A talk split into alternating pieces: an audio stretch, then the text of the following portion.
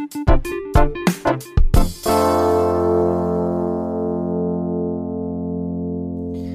da sind wir wieder bei meinem Podcast Europa. Wir müssen reden und heute rede ich mit Philipp Trautz. Lieber Philipp, schön, dass du da bist. Ja, vielen Dank, Moritz. Hallo. Philipp, du bist jetzt ganz frisch gebackener neuer Generalsekretär von Renew Europe. Ähm, für unsere Hörerinnen und Hörer, ähm, was macht ein Generalsekretär? Ja, gute und gute äh, Frage. gute Frage, genau. Also Generalsekretär im Europäischen Parlament für eine Fraktion ist nicht sowas wie, sage ich mal, in Deutschland so eine Art Politikerklärer für eine Partei. Ist auch nicht sowas wie in China, äh, der Chef der Partei.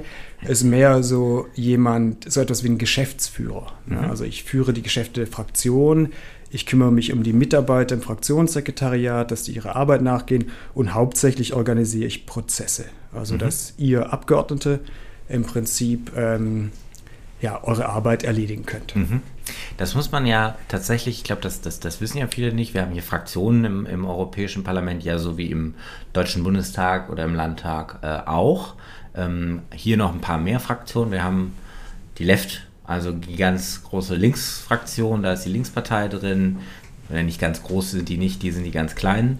Ähm, dann haben wir natürlich, äh, wir haben hier eine Grünen-Fraktion, wir haben die Sozialdemokraten und Sozialisten, wo die SPD mit drin ist. Wir haben die Konservativen, die EVP, die Europäische Volkspartei, da sind CDU und CSU dabei.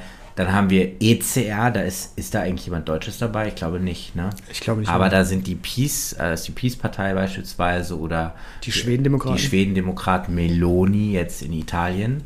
Äh, und dann haben wir die äh, Identität der Demokratie oder Identität und Demokratie heißt es, ne? ID-Fraktion heißt es auf jeden Fall auf Englisch. Da sitzen die ganz Rechten, da und da ist die AfD noch mit dabei. Und dann haben wir noch so ein paar non-attached Members, ne?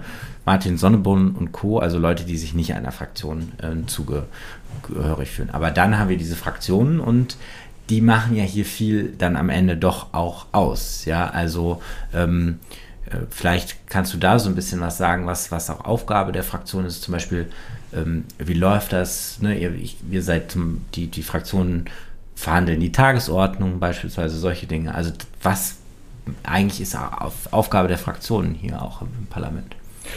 Ja, also ich denke, zwei Sachen im Prinzip, die die Fraktionen machen. Das ist einerseits die Organisation innerhalb der Fraktion, also die Organisation der Fraktionssitzungen und der Arbeitskreissitzungen, also damit innerhalb der eigenen Fraktion, sage ich mal, die Abgeordneten ihrer Arbeit nachgehen können, ähm, dort ähm, äh, debattieren, diskutieren und gemeinsame Positionen eben halt finden, mit denen sie dann ins Plenum gehen äh, zu den Debatten, aber auch zu den Abstimmungen vor allem. Und andererseits bereiten wir auch dann mit den äh, Fraktionen, aber vor allem der Generalsekretär der anderen Fraktionen eben die Tagesordnung für die Plenarsitzungen vor. Ähm, also setzen wir uns relativ früh zusammen und schauen im Prinzip, welche Punkte kommen auf die äh, Tagesordnung der nächsten Sitzung in Straßburg oder für die Mini-Plenarsitzung, die es auch gibt, ne, also in Brüssel eben. Und die Tagesordnung wird einerseits natürlich bestimmt durch Gesetze, ne, die äh, vorher in den Ausschüssen erst verabschiedet werden und dann aus, äh, ins Plenum kommen. Das heißt, das ist im Prinzip ein Prozess, den wir nicht so groß beeinflussen. Das ist einfach halt ein Zeitplan. Ne? Also einmal im Ausschuss abgestimmt, geht es dann ins Plenum danach. Und andererseits natürlich geht es um, sage ich mal, tagesaktuelle Themen und da kann jede äh, Fraktion dann ihre Prioritäten einbringen und das entscheiden bei uns dann die Abgeordneten in den Arbeitskreisen, was für sie wichtig ist und wir tragen das dann praktisch dann ähm, äh, auf die Tagesordnung sozusagen und verhandeln das dann äh, mit den anderen Fraktionen und äh, wenn wir dann so eine Art Entwurf gemacht haben, dann ist er natürlich nie äh, ähm, der finale oder endgültige Entwurf, sondern er geht dann in die Konferenz äh, der Fraktionsvorsitzenden. Da sitzen dann die Fraktionsvorsitzenden aller Fraktionen, die du gerade beschrieben hast, und die entscheiden dann schlussendlich, was eben halt in der Plenarsitzung auf der Tagesordnung landet. Und ganz am Ende gibt es noch Änderungen zur Tagesordnung. Das können dann die Abgeordneten wieder selber machen, aber auch da bringen so Anträge nochmal. Gibt es jetzt in letzter Zeit relativ viel, habe ich auch so das Gefühl, oder? Äh, weiß ich gar nicht. Oft nochmal irgendwie sagt dann nochmal die Grünen, aber darüber müssen wir doch nochmal sprechen oder wir sagen noch, jetzt das muss noch auf die Tagesordnung. Das gibt es dann auch noch und dann stimmt das Plenum ab am Anfang der äh, Plenarwoche einfach, ne? also alle Abgeordneten. Genau, richtig. Dann im Prinzip am Eröffnung der Plenarsitzung äh, kann dann jede Fraktion nochmal Anträge einbringen, um die Tagesordnung abzuändern. Lustigerweise oder, oder ärgerlicherweise ist es oft so natürlich, dass dann teilweise Anträge, für die gab es vorher keine Mehrheit. Und die Fraktionen, die dann vorher keine Mehrheit gefunden haben, in der Konferenz der Fraktionen zu sitzen, versuchen das dann eben halt äh, bei der Öffnung so. äh, der Sitzung nochmal anzubringen. Und äh, das rockt dann so ein bisschen die ganze Geschichte nochmal durcheinander, würde ich sagen. Meistens werden die auch abgelehnt. Ja, ne? ähm, stimmt, ja. Deswegen ist es eigentlich mehr so, so ein Ärgernis auch teilweise dann. Und wir versuchen das Ganze natürlich dann so ein bisschen ähm, zu minimieren. Ne? Okay. Jetzt hast du gesagt, ähm, du bist ähm, quasi eigentlich für die Prozesse zuständig. Also du bist sozusagen der Chef der, des Apparates, kann man das vielleicht auch so sagen. Also du bist du arbeitest dafür, dass die Abgeordneten gut arbeiten können, oder? Kann man das so, kann man das so sagen und versuchst die Dinge so zusammenzubringen oder? Ich, ich denke, das kann man so sagen. Apparat hört sich nach Apparatschik, Apparat Apparatschik an. Ne? Nein, du bist natürlich kein Apparatschik, das wollte ich nicht damit sagen. Aber das ist vollkommen richtig, ja, ja natürlich, ja. Und jetzt hast du gesagt Prozesse. Also ähm, vielleicht machen wir es so. Ähm, wann machst du denn deine Arbeit sozusagen richtig gut? Also wann bist du, wann, wann bist du richtig zufrieden, wenn dir ein Prozess gelungen ist? Ja gut, Moritz, du kennst es ja aus der Politik. Ne? Also ich meine, du aus der, aus der Frontlinie, von der Frontlinie, sage ich mal, und, und bei mir so mehr so im Hintergrund. Äh, ganz zufrieden ist man natürlich nie. Ja? Stimmt. Aber ähm, sehr zufrieden, äh, glaube ich, kann man als Mitarbeiter der Fraktion sein, wenn die Fraktion es am Ende schafft, sich im Konsens auf eine gemeinsame Position äh, zu einigen. Und das ist im Prinzip, was wir versuchen. Und äh, wie du ja selber weißt, bei den meisten, sage ich mal, Entscheidungsfindungsprozessen, ähm, da stimmen wir nicht ab, sondern wir versuchen es über Diskussionen zu, äh, zu lösen dann ja. auch, ne? dass die Abgeordneten sich praktisch untereinander verstehen, auch verstehen, was die anderen so denken, wo die herkommen im Prinzip, ne? also und wo die auch hinwollen und dann versucht man sich zu einigen und da fangen wir ganz, sag ich mal, ganz am, am Anfang an, also man versucht, dass sich die Abgeordneten praktisch dann, da schauen unsere Referenten, die Fraktionsreferenten dann nach, im Ausschussteam schon auf eine gemeinsame Position einigen und das bisschen so festzurren, dann geht das Ganze von dem Ausschussteam normalerweise in die Arbeitskreissitzungen und normal, da sollte dann eine Entscheidung getroffen werden. Und wenn das nicht der Fall ist, dann wird es eben in der Gesamtfraktion diskutiert. Aber klar, zufrieden ist man dann, wenn das Ganze so ein bisschen Friede, Freude, Eierkuchen mäßig dann im Also wenn die Fraktion möglichst geschlossen ist am Ende. Das ist ja dann auch irgendwo das Ziel, oder? Also besser auf den Punkt hätte ich es nicht bringen können, ja. Das ist ja tatsächlich was, was die was viele nicht verstehen, was glaube ich, was man wissen muss, was im Europäischen Parlament einfach ein bisschen anders läuft, weil jetzt manche hören zu und sagen, hä, die Fraktion stimmt nicht geschlossen ab. Das wäre ja so im Landtag, also wenn jetzt die FDP-Fraktion im Landtag von Nordrhein-Westfalen irgendwie da immer so, die Hälfte stimmt so, die Hälfte stimmt so, oder im Bundestag noch, also das ist ja, da, da stimmt, da gibt es ja ganz oft Fraktions, einfach Fraktionsdisziplin, die ist natürlich nicht, sozusagen, die gibt es ja nicht, die ist ja nirgendwo niedergeschrieben, der Abgeordnete ist frei, aber also ich glaube im Bundestag fast immer stimmen, wird da sehr einheitlich abgestimmt. Dann gibt es ja sozusagen mal Vertrau, also so ein bisschen so Abstimmung, wo dann irgendwie mal der Fraktionszwang aufgehoben wird und da jeder nach so. Hier ist das ja mehr so eher üblich, dass man fast nicht immer 100% der Fraktionen hat, die mitstimmt. Bei manchen Fragen schon, ne? also ähm, viele ganz grundsätzliche Fragen, manche sind auch gar nicht so umstritten, ähm, aber äh, gerade ähm, auch wir als FDP überlegen uns ja immer, hm, können wir eigentlich der Fraktionslinie folgen? Und insofern ist das ja interessant zu wissen, dass sozusagen, dass man hier halt die verschiedenen Parteien, die aus europäischen Ländern kommen, zusammenkommen müssen und irgendwie gemeinsam einen Kompromiss finden müssen. Und ähm, ich glaube, das macht irgendwie das Parlament auch besonders. Insofern ist deine Arbeit da, glaube ich, auch besonders spannend. Ja, absolut. Also es gibt keinen Fraktionszwang. Ne? Es gibt im Prinzip äh, eigentlich auch nicht Zuckerbrot und Peitsche. Eigentlich gibt es nur Zuckerbrot. Ja. ja. Also auch der Fraktionsvorsitzende bei uns. Macht ihr eigentlich irgendwas, wenn, wenn man sagt, wir stimmen ähm, nicht so ab äh, wie die Fraktionslinie? Das kann ich jetzt im Podcast nicht sagen. gibt dann so, gibt es gibt dann so Kärtchen oder ich weiß es nicht. Wir merken uns das natürlich. Ihr merkt euch das und ja. guckt dann böse.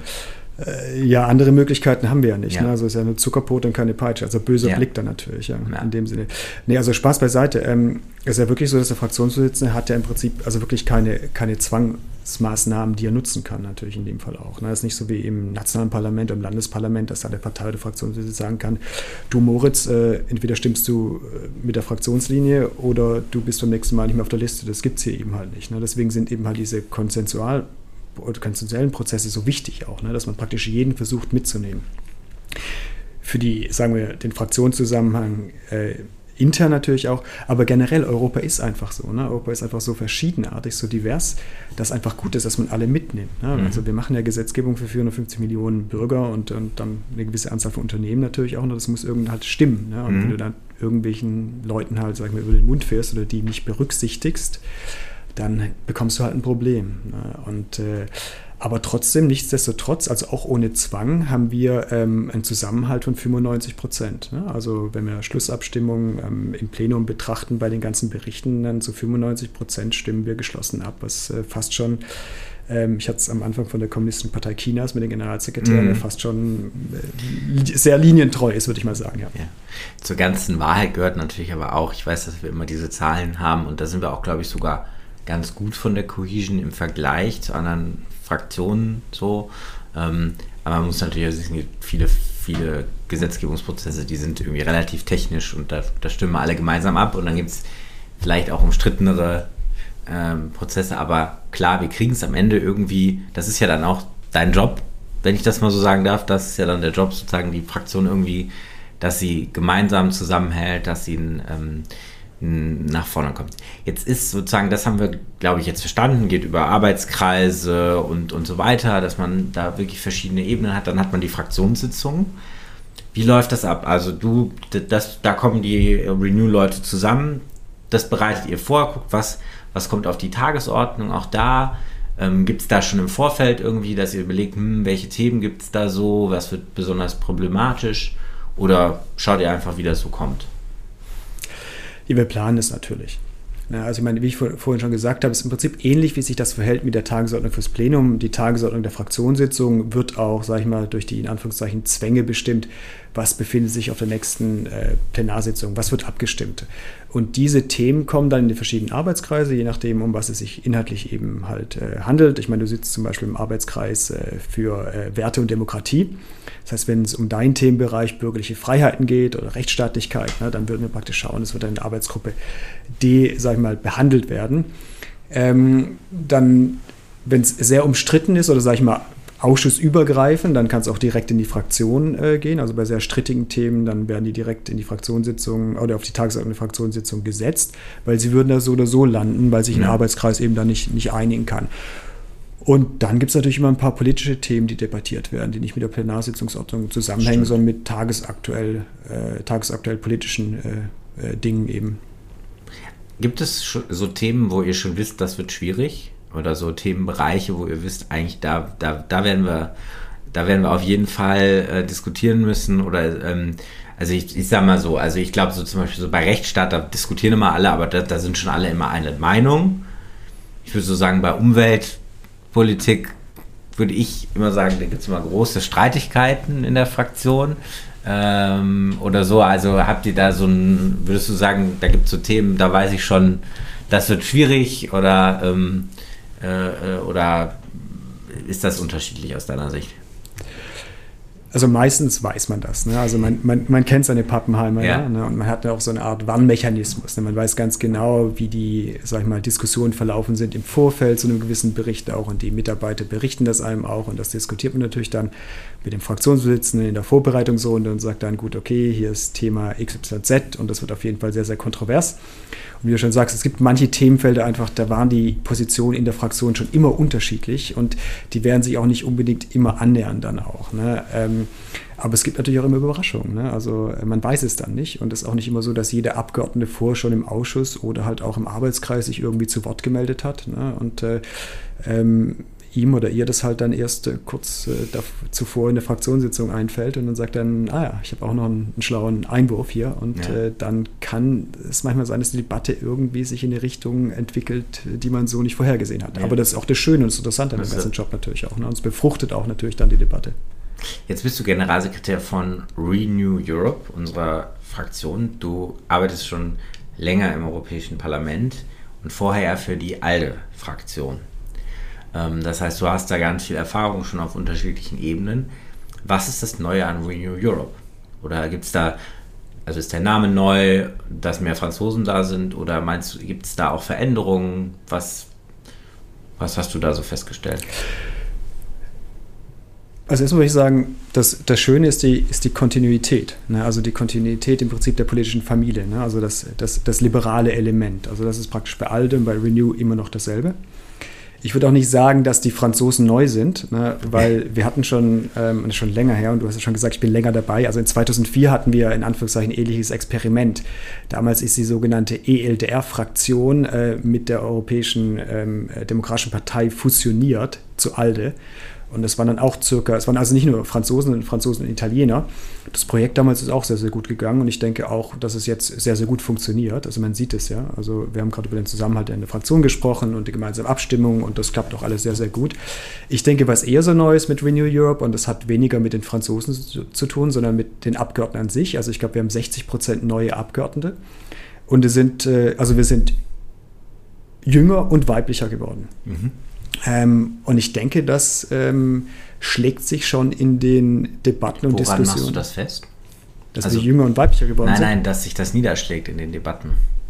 Ja, die Themensetzung ist einfach anders. Mhm. Ne? Also man sieht wirklich, dass, äh, dass, äh, die, äh, dass die Abgeordneten andere Themen setzen einfach halt. Also mhm. sage ich mal, die, die mehr, sage ich mal, mit der direkten Lebenswirklichkeit jetzt zu tun haben, nicht irgendwie die Debatten sind von sehr, sehr vielen Jahren. Ne? Also viele, die lange dabei sind, also haben immer dasselbe Hobbyhorse, wie wir so sagen.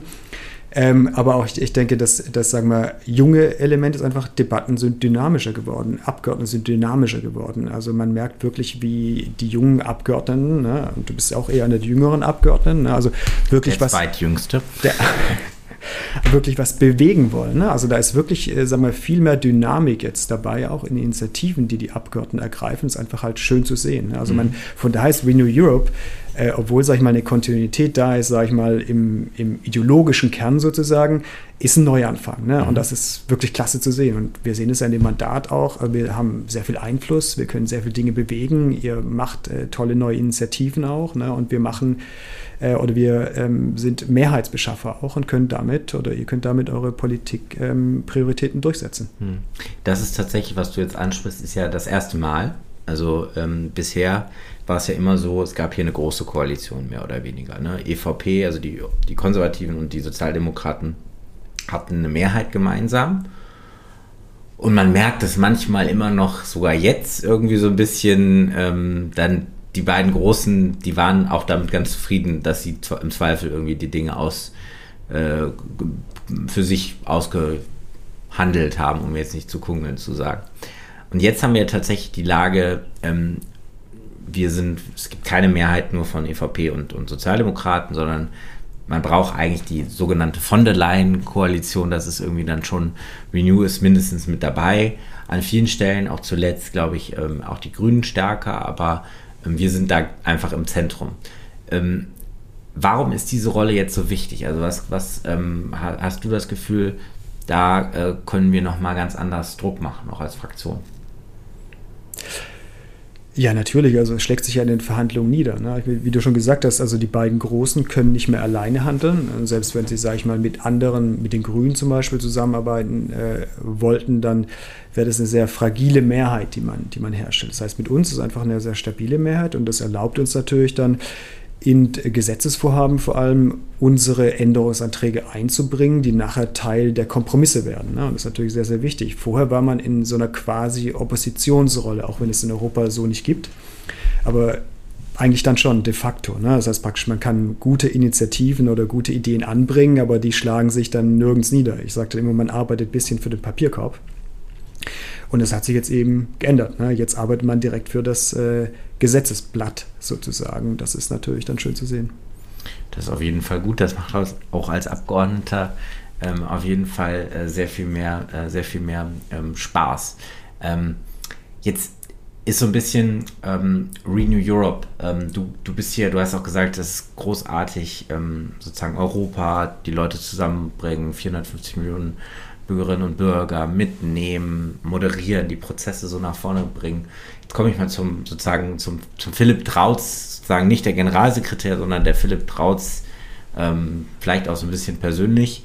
Wo glaubst du denn sind so die größten Herausforderungen, die wir vielleicht auch als Fraktion angehen, wo du sagst, Mensch, da sind wir gut unterwegs, aber wo du auch sagst, das ist dir mit deiner ganzen Erfahrung in Europa, mit den Prozessen auch aufgefallen, da liegen jetzt gerade so die großen Themen, die Herausforderungen, die wir auch besonders angehen müssen? Schwierige Frage, Moritz. Ne? ähm, und da kann man natürlich auch die Person Philipp Trautz nie so ganz vom Generalsekretär auch Ja. dann richtig äh, Ich habe es versucht. trennen. Ich versuche es auch mal so ein bisschen. Also einerseits glaube ich, eine wichtige Sache ist das Europäische Parlament an sich. Ich denke, Ja. wir haben in der Pandemie als Parlament gelitten. Ja. Na, ich finde, wir sind ein bisschen technokratischer geworden, als wir das früher waren. Wir haben aber eigentlich eine ganz andere Rolle. Also nicht nur als, sag ich mal, ähm, Co-Gesetzgeber, sondern eben halt äh, auch äh, als äh, ein Kontroll, eine Kontrollinstanz gegenüber der Kommission. Und das fällt natürlich dann im Remote-Feld weg. Also ich glaube, Ja. da haben wir noch einiges wieder aufzuholen auch. Auch hätte ich gern wieder eine andere Debattenkultur, die es immer noch nicht so gibt, wie es vorher gab. Mhm. Vorher war die auch schon nicht so richtig gut, aber Ja. ich glaube, da muss man auch noch ein bisschen besser werden. Ähm, Europa an sich, ja, große Frage natürlich. Klar, ich meine, die wichtigsten ähm, Baustellen sind natürlich, also eins deiner, deiner ähm, ich würde sagen, deine Herzensangelegenheit, aber wichtigstes Politikfeld, da ist die Rechtsstaatlichkeit und die bürgerlichen Freiheiten. Ne? Da müssen wir wirklich aufpassen, dass äh, sich da die Entwicklung in gewissen Staaten nicht weiter fortsetzen oder es Mhm. Neuanfänge gibt.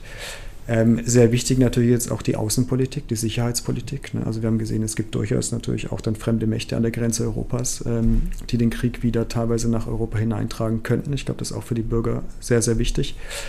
Und ähm, wenn man sich die wirtschaftliche Lage betrachtet, ähm, dann sieht es da auch nicht besonders rosig aus. Das heißt, Europa muss auf all diese Fragen Antworten haben. Und ich glaube, was die Bürger eben halt wollen, und das will ja auch ich als Bürger, Philipp Drautz, dann, ich will von Europa Antworten haben.